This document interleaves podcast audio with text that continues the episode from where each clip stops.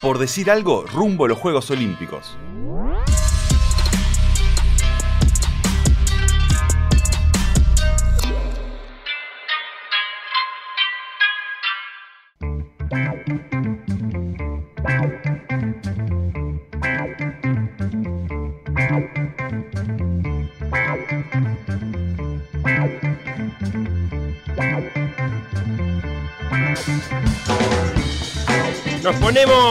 Olímpicos. Porque Facundo Castro se va el domingo. Es la última vez que vamos a charlar al aire con Facundo Castro. Sebastián, ¿tenés algo para decirle? No se va a caer el avión, tranqui.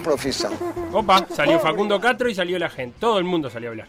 Eh, es la última vez que vas a hablar al aire. Desde Montevideo. Desde Montevideo, Claro. en, el, en el mismo uso horario. Ah, desde Ah, Montevideo. Yo pensé que sí. estaba deseando una caída de No, avión. pero pará, algo de pará, eso. pará. Eh, a la hora de PDA 13.30, ¿qué horas en Japón? Entonces, Eh, eh, una y media de la mañana. Y a esa hora no estás despierto, Facundo. Son, son 12 horas. Eh, pero vamos a hablar al aire. O sea, ¿a vos te parece que no? Mirá, mi, mi, mi ¿Te puedo primera experiencia al aire? olímpica de los Juegos Olímpicos de Sí. Río eran jornadas largas, ¿eh? De repente hasta las 2, 3 de la mañana a veces. Bueno, pero trabajando, no te podemos sacar ese tiempo. ¿Y, y esto qué es para mí? Esto, no, un placer. Escuchá, Ah, yo te puedo pedir que nos mandes un audio que nosotros vamos a pasar al aire eh, siempre antes de acostarte. Me encanta. Que te acueste encanta. así y lo último que hagas antes de dormirte sea un audio para PDA y con eso nosotros abrimos todos los programas. ¿Qué, de- ¿Qué de- querés que tenga ese audio, Feli? Y que tenga tus impresiones del día ahí, como me voy a acostar, estoy muerto, hoy me costó esto, ah, estuvo bueno aquello y está. Bien, me ¿Cómo? encanta, me encanta. Como, como un resumen del día, de, No, de cómo sí, estuvo el pero, día en Japón. pero, pero entre amigos, ¿entendés? obvio, no me obvio, digas, no. eh, no, hizo... No, no un resumen informativo, un resumen del día. eso, eso, no me hables de marcas y esas cosas, no. Me encantó, está Estamos, listo. estamos Quedamos, totalmente de acuerdo, Feli. quedamos, quedamos hecho entonces. ¿Vos está todo Dale, pronto para el domingo? Eh, no, no, no. Eh, pero, o sea, no me molesta eso tampoco, ¿eh? Me encantaría tener todo pronto, no, no es mi estilo. No, hay que ir Pero- liviano de equipaje. Seguro que sí, seguro que sí. Además, equipaje liviano porque camisetita manga corta, bermuda, poco abrigo. Notable. Así que eso es notable. Pero no, pero no es mi estilo. Además, yo me voy de vacaciones y armo el bolso en los 30 segundos antes de salir de mi casa, cosas así, ¿viste? De acá al viernes que viene vamos a estar presentando todos los, la- los atletas uruguayos y también las disciplinas. Hoy vamos a comenzar con el remo, ¿verdad Facundo? Así lo haremos, así lo haremos, Feli. Y la verdad es que antes que decir nada nosotros, creo que eh, tenemos que ponderar el trabajo de nuestro productor Conrado Hornos y escucharlo por lo pronto. ¿Quién es quién? ¿Quién es quién? Uruguay en los Juegos Olímpicos. La llama olímpica está en PDA. Bruno Cetraro y Felipe Kluber. Remo. Doble par, peso ligero. Bruno Cetraro es uno de los abanderados de la delegación.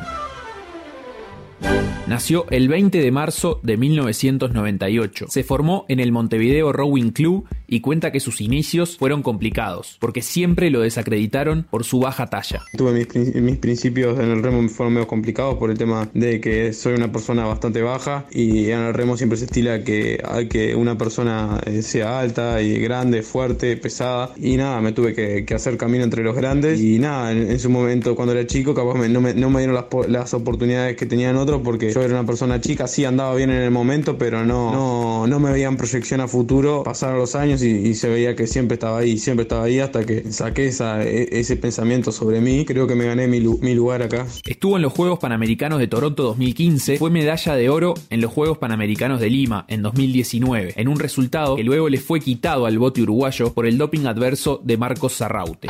Felipe Kluber nació el 7 de junio del 2000 en Mercedes. Creció defendiendo al Club Remeros de Mercedes. Fue recientemente campeón mundial sub-23 de remorgómetro. Juntos, Felipe y Bruno ganaron el clasificatorio olímpico de las Américas en Río de Janeiro y se quedaron con un lugar entre los 18 botes que tomarán parte en la competencia de doble par peso ligero. Ahora confían en sus posibilidades y se han propuesto un objetivo ambicioso para llegar lo más lejos posible. Bueno, la verdad que una satisfacción muy grande saber que pudimos cumplir el objetivo que capaz que hace unos años era algo imposible con el trabajo que hicimos y todo lo que dejamos de lado y eso se pudo dar. Ahora que llegamos hasta acá, nos planteamos nuevos objetivos que es ir a lograr estar en la final olímpica, ¿no? Bruno Cetraro y Felipe Kluber. Remo. Doble par peso ligero. Por decir algo en los Juegos Olímpicos. Ahí pasaban Bruno Chetraro y Felipe Kluber, Facu. Presentadísimos entonces los dos remeros, eh, como escuchábamos recién, Cetraro de Montevideo y Kluber de eh, Mercedes. Una competencia la de remo que, ¿por dónde querés empezar, Feli? ¿Querés empezar por generalidades o por cosas específicas del doble par peso ligero? No, vamos por las generalidades. Empecemos de lo grande a lo chiquito. Bien, eh, las generalidades son, eh, por ejemplo, que las Mm. competencias van a empezar antes que la ceremonia inaugural, Bien. porque se empieza a competir durante el día, durante la jornada en remo, no, no en el caso de los uruguayos, ¿verdad? Pero sí en el caso del remo, durante la jornada de la ceremonia inaugural, que va a ser a las 8 de la noche, pero en la mañana ya vas a tener ahí eh, al remo olímpico. O sea, la noche del jueves Eh, nuestra. La noche del Y bueno, sí, sí, exacto. La noche del jueves nuestra ya, ya hay remo, que me parece una disciplina atractiva. Viste que hay veces que hay deportes que arrancan antes y como que no, no pispeás mucho. Y la verdad pero- que casi ninguno. Ni el fútbol pero lo veo está. antes. Mirá lo que te digo. En el, en el single, en el single masculino, eh, va, va a haber, eh, son los hits, la- la- las mangas, digamos, las series, eh, a las ocho y media, o de repente jueves ocho y media de la noche, querés ver algo de Juegos Olímpicos, ya tenés. Bien. Así que lindo eso, lindo. eh, Así sobre el juego. Y, a- ahí, y ahí me dijiste que Bruno ahí no. Bruno y Felipe no, Bruno y No. Felipe van eh, a partir del sábado en Japón, o sea, viernes de noche en Uruguay, eh, la jornada que va a empezar ocho y media de Me la preocupa la eso, mañana en Facu. Me, Japón, me en preocupa, me preocupa competir tan cerca del desfile inaugural. Es preocupante porque además eh, Bruno es abanderado, ¿no? Sí. Eh, nah. Como que no está tan bueno. A ver, digámosle también a la gente que hay muchos eh, atletas que ni si- no van a la ceremonia porque compiten al otro día temprano, por ejemplo. Claro, para no comer pierna, digamos. Sí, porque Eh, la para no estar muchas horas de pie, para Claro, no estar caminando. O sea, Nosotros vemos algo, pero la ceremonia lleva muchas horas y a veces... eh, para, para que vos puedas desfilar tenés que estar un buen rato antes en el estadio, hay ot- más ahora que va a haber protocolos, o sea, vos te va a comer, la ceremonia a los deportistas le comen 5 o 6 horas a la risa. Sí, y en un día uruguayo, digamos, pensando en el horario de Uruguay, vos vas a ver, a la mañana, el viernes, te vas a levantar y vas a ver la ceremonia inaugural, a las 8 de la mañana. Y a las 11 y 20 de la noche te vas a estar por ir a acostar, en una de esas, capaz que no, capaz que hay gente que se acuesta más tarde. 11 y 20 de la noche es que van a competir los uruguayos. O sea, casi que en el mismo día te entran los dos eventos y en los dos debería estar Bruno Cetraro como portador de la bandera. Eh, ¿Cómo es el formato de esta Sí. competencia? Del doble par ligero son 18 botes. Entonces son tres series de seis botes. Las regatas en remo son de seis botes, nunca más, a veces menos, pero, pero por falta de, de- de botes. Claro. En el caso de- del doble par peso ligero está como muy bien estructurado por las matemáticas, ¿no? O sea, eh, admitimos 18 botes para tener tres series de seis botes. Avanzan los dos mejores de cada serie. Y las series todavía no están, ¿no? Todavía no están, ahora en un ratito jugamos a repasar los países porque te cuento un poco los favoritos. Dale. Pero explicando el formato, eh, si salís primero o segundo en tu serie, avanzás a la semifinal AB, o sea, te metés entre los 12 mejores. Clarísimo. Si sos uno de los cuatro perdedores, entre comillas, o sea, del tercero al sexto en la serie, tenés repechaje. Ese repechaje va a ser a las 10 de la noche del sábado 24. Estoy hablando siempre en fecha y hora de Uruguay. Bien. ¿Tá? O sea que los tenés el viernes 11 y 20, el sábado a las 10 de la noche en caso de que tengan que ir a repechaje. Bien. En repechaje son dos series y avanzan los tres mejores de cada serie. O sea, ya es más accesible porque eh, no solo están ahí todos los perdedores, o sea, ya te sacaste de arriba a los seis mejores botes, supuestamente, o por lo menos a los seis mejores tiempos de la serie, sino que además tenés un cupo más para meterte. Pero es tu última chance. Si perdés ahí, el 26 de julio a las 9 y 10 de la noche se va a disputar la final C. Bien. La final C ordena los puestos del décimo tercero al décimo octavo. Caer acá para los uruguayos eh, sería no haber cumplido con sus objetivos, digamos. Bien. Eh, El objetivo es una final A o B, por lo menos. el objetivo que ellos se han puesto es ambicioso, es una final A. Yo creo que sería un batacazo una final A, pero les tengo fe, ¿eh? Y una final B sería, digamos, la lógica. Eh, la lógica para mí sería una final B. Una final C, qué sé yo, capaz que puede quedar dentro de la lógica también. El voto uruguayo no ha competido internacionalmente muy a menudo. Sí lo hizo en el preolímpico, pero bueno, eso es un nivel continental y no un nivel. eh, Claro, por ejemplo, en el último mundial no estuvo este bote. No, estuvieron, de repente Bruno estuvo en el single, pero, pero no estuvo eh, con, nada, con, esta integración. Igual ellos están muy bien, están muy contentos con los tiempos que, vienen haciendo los entrenamientos, así que nada, a tenerle fe para meterse en las semifinales a vez. Si se meten el 26 de julio a las 23.18, o sea, siempre en el horario de la noche uruguaya, me parece uno- unos lindos horarios para ver las competencias de remo, ¿no? no son para nada tarde, no van a ser de madrugada. Lo, lo más tarde que, vam- que podemos tener es esto, las, las 11 y 20 de la noche. Así que 26 de julio, 11 y 20 de la noche, semifinales A y B, y de ahí tres avanzan a la final A y tres a la final B. Y las finales A y B se disputan el 28 de julio a las 9.50 de la noche y a las 11 de la noche. Eh, a las 9.50 es la final A. Raro porque primero se define el podio y después se define el resto de los lugares. Pero bueno, ahí ya queda el formato de competencia. Si Uruguay consigue digamos, todos sus objetivos, digamos, eh, va a estar en la final A. Si estuviera en la final A, quiere decir que los uruguayos ya se llevan diploma olímpico. Y quiere decir que si salen terceros en ese día, ya son medalla de bronce, por ejemplo. La verdad es que sería un escenario sumamente utópico. Si caen en la final B, atento, porque ahí hay dos primeros puestos para pelear. Para si diploma. salís- exacto, si salís primero o segundo en esa final B, quiere decir que sos séptimo u octavo a nivel olímpico, por lo tanto, te llevas un diploma olímpico. Y un diploma olímpico para Uruguay en estos Juegos posiblemente sea la mejor actuación en los Juegos. Eh, sería raro pensar que nos vamos a traer más de uno, ojalá que suceda, pero eh, sería, sería una gran actuación para Todo, Uruguay. todo eso va en el canal Sea Forest en la bahía de Tokio. Eh, Estamos hablando del doble par ligero. Canal de agua. Sí, acá llega Sí. por Transmisión en vivo. de TNU. Va a ser la pantalla Pero de producción de hay Tenfield cámara y, claro, actualmente en Remo, sí. Sí. Sí, suele haber. Ahí lo que. Ah, esto es bueno aclararlo. Eh, las, van a llegar cuatro señales de claro por los cable operadores para poder ver los Juegos Olímpicos. Y va a haber transmisión de TNU con producción de Tenfield. Lo que no sabemos es cuál fue el contrato o el paquete que compró Tenfield y con eso dependerá de la cantidad de señales que reciba, porque en esto hay muchos precios diferentes.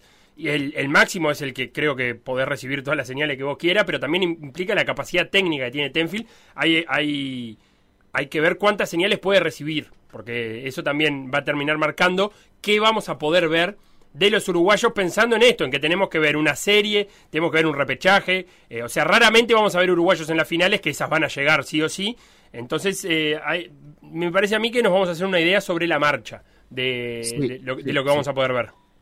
Coincido contigo, Felo, suele ser así. Eh, no solo hay temas de precios, también hay temas de, de qué derechos tenés, ¿no? Si Claro. los de streaming, si los de cables, si los de televisión de aire, y de eso dependerá. Me imagino que una producción nacional que va a ser la única, la, la que, la que se transmita por Canal 5, la, va a ser la única producción nacional de los Juegos Olímpicos, eh, va a tratar y a agotar todos los medios para que se vean las competencias de los uruguayos. Sobre todo las que se pueden ver, ¿no? Porque, por ejemplo, en vela es más complicado, eh, pero en remo suele haber cámaras y suele haber buenas transmisiones. Eh, con respecto al canal, decías, Felo, fue Mm. construido para estos juegos.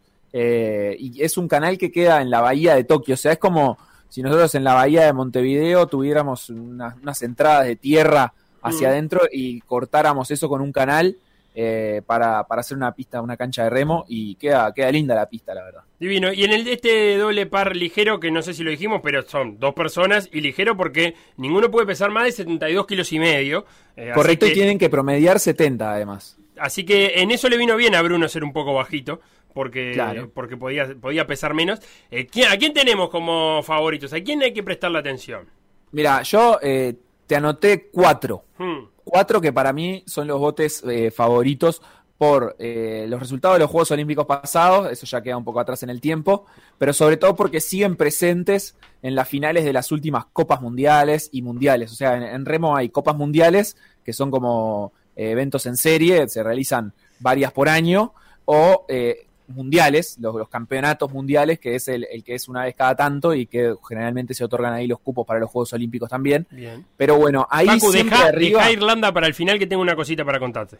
Bueno, entonces dejo Irlanda para el final, que para mí son los principales favoritos. Dale. Italia Sí. eh, está fuerte. Stefano Oppo y Pietro Ruta Oh. fueron plata en el Mundial 2019, que otorgaba cupos para, Pietro. Para estos juegos. Así que ahí tenés a los italianos eh, metiendo plata en el último Mundial. Y el bronce en, es- en ese mismo Mundial eh, fueron Jonathan Rommelman y Jason Osborne de Alemania. Así que ojo ahí, que me Italia, parece que también Alemania, son bien. favoritos.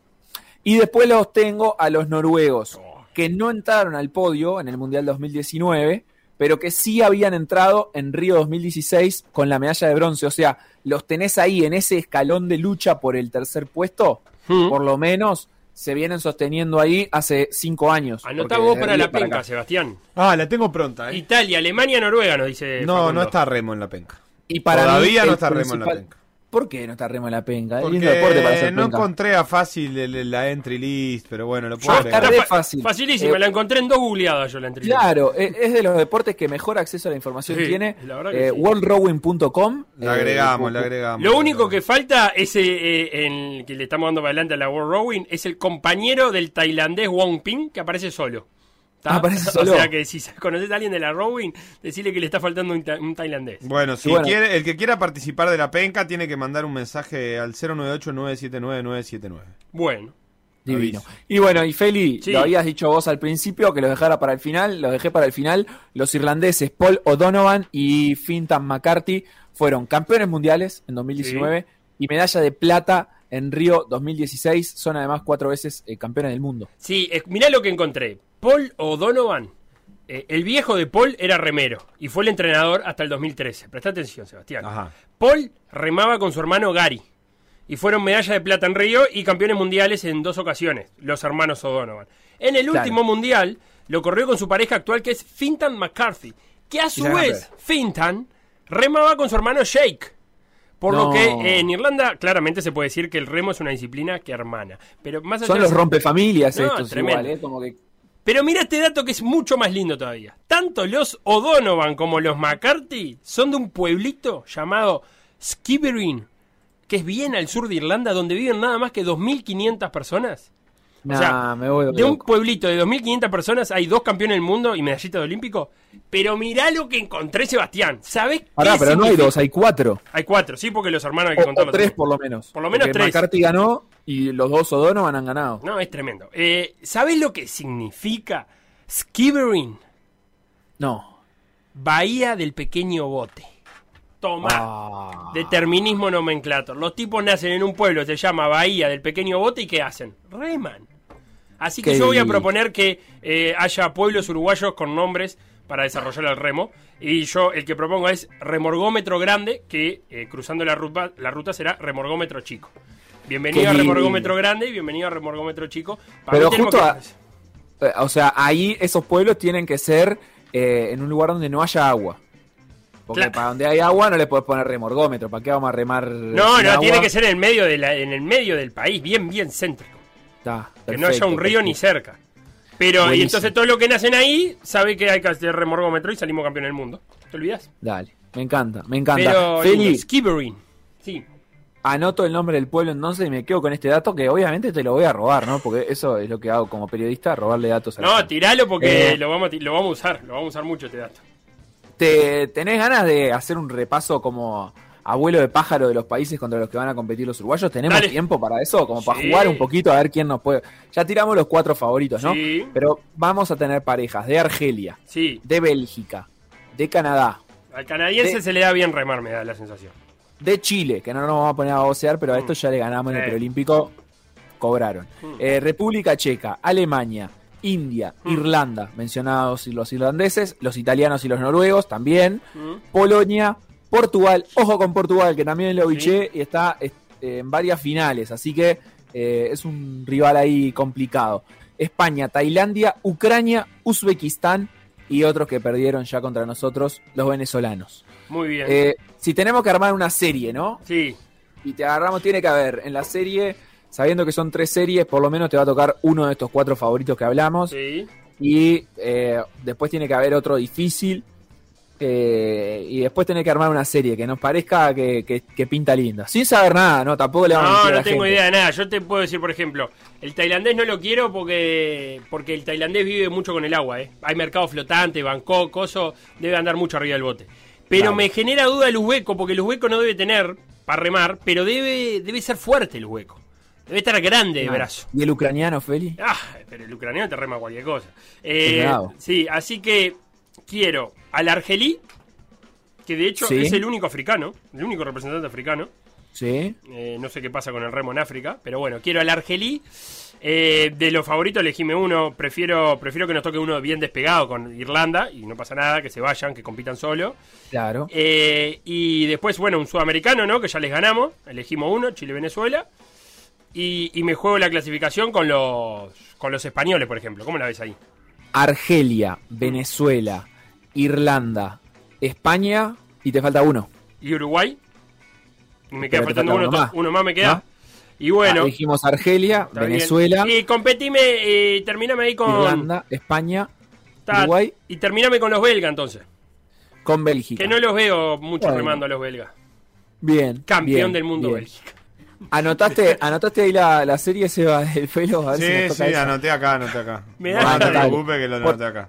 Por suerte quedó, quedó grabado. Yo quiero ir contra India. Sí. Me gustaría ir contra Polonia. Ajá. eh, que deben ser fuertes igual los polacos, ¿eh? Sí. Yo a Uzbekistán no le tengo demasiada fe. Así que India, Polonia, Uzbekistán. eh, creo que a Portugal le podemos ganar. Mm. Porque se me cantó. Sí. Eh, así que India, Polonia, Uzbekistán, Portugal, Uruguay y el favorito, pongamos, pongamos a, a Italia, Bien. a Italia. Bien, me gusta. Y, ta, y así eh, nos guardamos la expectativa de qué podría pasar contra Irlanda, de si les podremos ganar. Bueno. Este, no, eh, fuera de joda, para, para hablar de un poquito de la preparación de los remeros, ellos se fueron a México hace unos meses, ¿Mm? eh, donde había un eh, pre-panamericano sub-23 para los Juegos Pana- Panamericanos sub-23 de Cali. Uruguay clasificó varios botes ahí. Kluber remó ahí, pero eh, Cetraro ya no es sub-23, así que no, no, re- no remó ahí. Eh, de todas formas, entrenaron, eh, se prepararon ahí y después viajaron a España, en Tui. eh, en, en Uh, allá en. Vigo. Sí, cómo no, cerca de Vigo. Tengo parientes Ya. en Tui. Ya habían ido ellos ahí el año pasado y bueno, ahora volvieron, hay buenas migas ahí y ahí tienen competencia de nivel, por lo menos no reman solos, o sea, tienen, tienen botes españoles contra los que correr regatas y eso los ayuda. Eh, Osvaldo Borchi, el entrenador de la selección, está muy contento con la preparación de ellos y con los tiempos que están haciendo, Eh, así que nada, están, están como entusiasmados. Eh, veremos si eso les da para, para alcanzar los objetivos, porque después no, no solo depende de la preparación que hagas vos, siempre depende de la preparación de los demás. Hay una referencia preciosa Sí.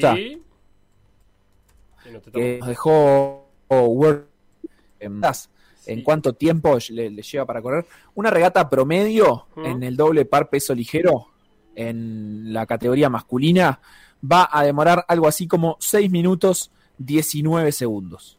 Eso sería Bien. una regata promedio eh, en estos Juegos Olímpicos, según un análisis de, de datos que hizo la Federación Internacional de Remo. 6.34 sería, por ejemplo, una regata eh, lenta. 6.04, una regata rápida. El mejor tiempo olímpico, acá no hay récords, no es una disciplina en la que se tomen récords porque las condiciones cambian según Sí. la cancha, según el clima, pero sí se lleva un registro de cuáles han sido los mejores tiempos. Y en esta disciplina es 6.10, 6 minutos 10.99, o sea, casi un 6.11. eh, y el mejor tiempo del mundo, que obviamente no fue hecho en Juegos Olímpicos, es 6.05. Así que un poquito por ahí va la cosa. Eh, ya sabemos que si los uruguayos queremos competir, vamos a tener que andar en 6.20, 6.15, eh, 6.30 capaz. En algún momento se, se puede llegar a descolgar ahí, pero va a, ser, va a ir por ahí la cosa en términos de tiempos. Muy bien, quedó presentado entonces el remo de la mano de Facundo Castro. Despedí al aire, Facu. Buen viaje. La próxima vez que nos escuchemos, ya tú desde Tokio. Muchísimas gracias, Feli. Un abrazo para vos, un abrazo para Seba, un abrazo para toda la gente de la radio y la próxima vez eh, nos escuchamos desde Tokio. Por decir algo. Por decir algo. Instagram, Por decir algo web. Twitter, Por decir algo web. Facebook, Por decir algo. WhatsApp. 098 979 979.